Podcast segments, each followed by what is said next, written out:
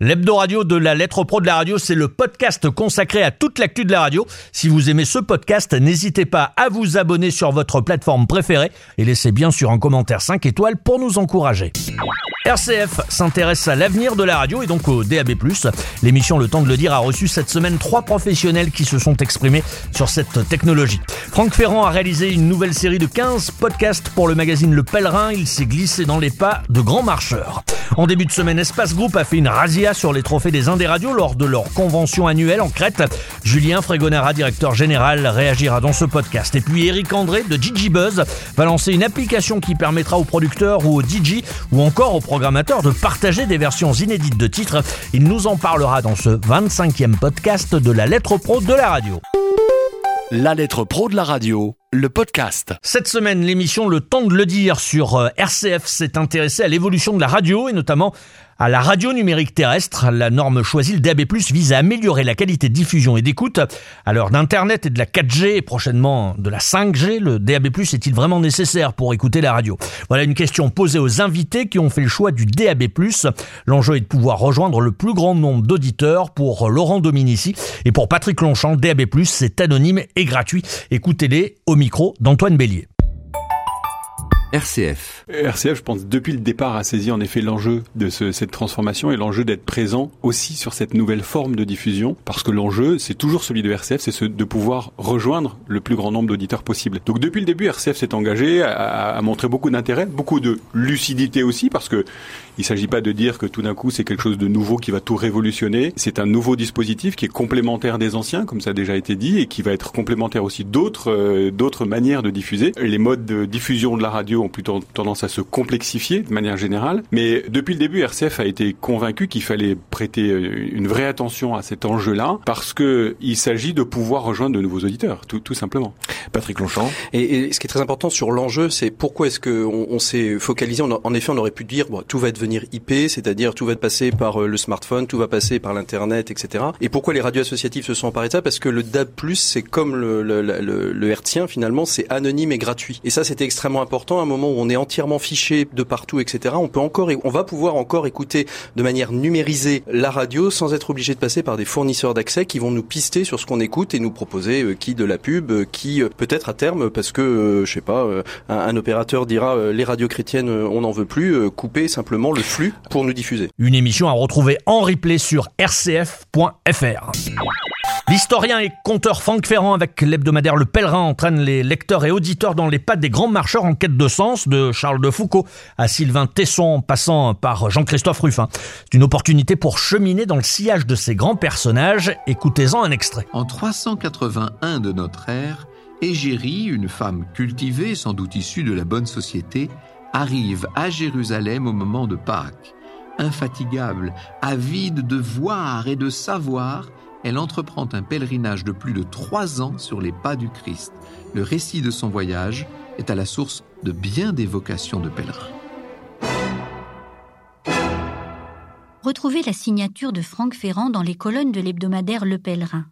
Dans le prochain épisode, il vous mènera dans les pas de Paul Cézanne, un grand peintre qui fut aussi un grand marcheur. Pèlerin. Et le podcast Pèlerin dans l'âme est disponible sur le site lepèlerin.com, podcast hébergé sur Ocha. La lettre.pro. Julien Frégonara, bonjour. Bonjour. Tu es le directeur général d'Espace Group. Vous étiez avec toute l'équipe en Crète lors de cette convention des Indes des radios. Vous avez procédé à une véritable razzia en termes de trophées. Comment t'expliques le fait que tu sois revenu en France avec de très nombreux trophées qui récompensent plusieurs radios du groupe? Alors effectivement, lors de cette convention qui a réuni notamment les 130 radios hein, des des radios, le groupe a reçu cinq trophées pour RVA, pour Virage Radio, pour Alpe 1, pour la Radio Plus et pour Génération. Alors deux types différents de trophées, notamment euh, le trophée d'audience pour euh, RVA sur un bassin de 500 000 à 1 million d'auditeurs. C'est la radio des Indes radios, qui a le plus progressé, car c'est une radio qui a quasiment doublé son audience. Ça s'explique euh, forcément par euh, une programmation musicale travaillée, ça s'explique aussi par un investissement de la force locale sur le terrain, notamment euh, à Clermont-Ferrand. Et puis les quatre autres radios ont eu effectivement sur les six prix décernés concernant la data, ont raflé donc quatre prix pour Alpe 1, Virage, la Radio Plus ou encore Génération. Et ça récompense une visibilité optimale dans l'univers digital et ça récompense aussi toutes nos équipes qui apportent une réelle attention à la qualité des datas. On sait qu'aujourd'hui, l'antenne est importante, mais tout ce qui touche au digital, à la data, euh, on a vraiment un service dédié dans le groupe. Et donc, ces quatre radios récompensent le travail fourni par les équipes au quotidien. Julien, dernière question. Est-ce que tu dirais que ça laisse présager d'une bonne fin de saison pour euh, les stations euh, indépendantes d'Espace Groupe? On espère, on espère effectivement. Comme tu le sais, les, sondages vont tomber fin juillet concernant les dix radios locales et régionales. On espère que l'audience sera optimale. On a déjà eu des tendances avec Génération qui est en progression la janvier-mars a eu une augmentation, je crois, de 20% par rapport à la septembre-décembre.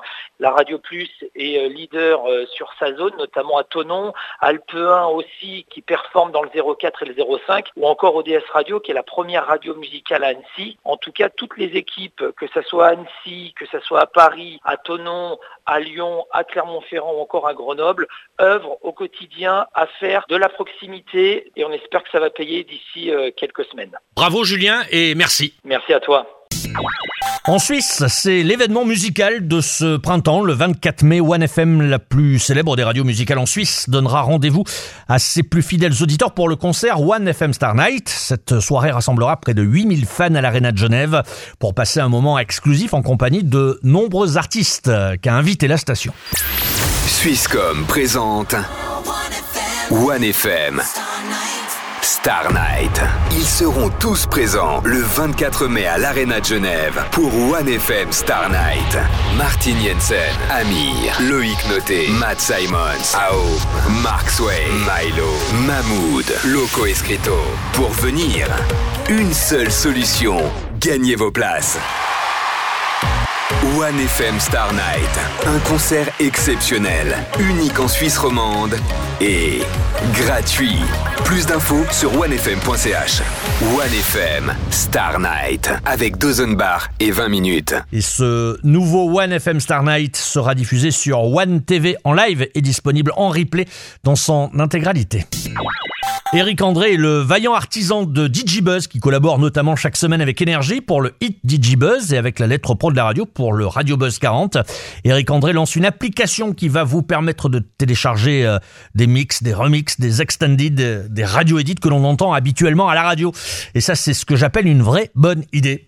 Eric André. Les DJ ont besoin d'outils centralisateurs pour trouver leur musique. Les sites internet, c'est bien, mais de plus en plus, les gens consultent euh, la musique sur les téléphones. Lors de leur transport, par exemple, d'un endroit à un autre, il y a, pratiquement 70% des gens maintenant qui vont sur internet sur leur téléphone. Donc il me fallait une appli qui soit lisible à la fois sur les ordinateurs et sur les téléphones. Je viens juste de programmer la version alpha, hein. mais elle fonctionne et les gens peuvent euh, soit écouter, télécharger, vendre leur musique, acheter la musique. Je suppose que les DJ vont, trouver euh, plein d'applications que je connais pas encore. Hein. Ils vont faire des mash-ups, ils vont faire des remixes, s'échanger des acapellas, etc.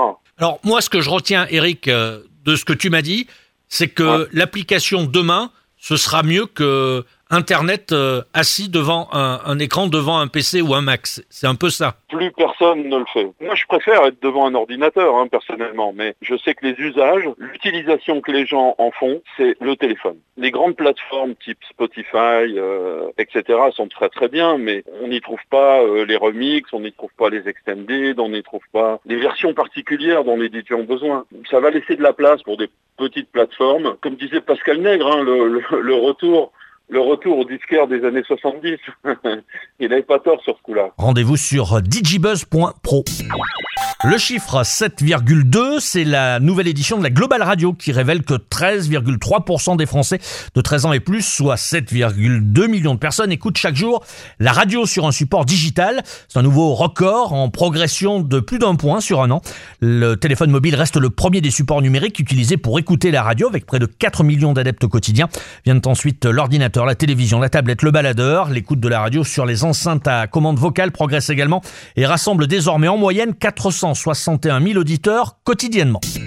L'Hebdo Radio, c'est terminé pour cette semaine. Vous l'avez euh, certainement remarqué. Ce mois-ci, c'est Marie-Christine Saragosse, la présidente de France Média Monde, qui fait la une du 112e numéro de la lettre pro de la radio. Olivier, François, Edgar, Aurélie, Emmanuel ou encore Loïc vous ont préparé des articles aux petits oignons. Vous pouvez télécharger ce nouveau numéro sur la lettre.pro. C'était Brulatour. Bonne semaine et vive la radio. La lettre.pro, l'actualité de la radio et de ses métiers.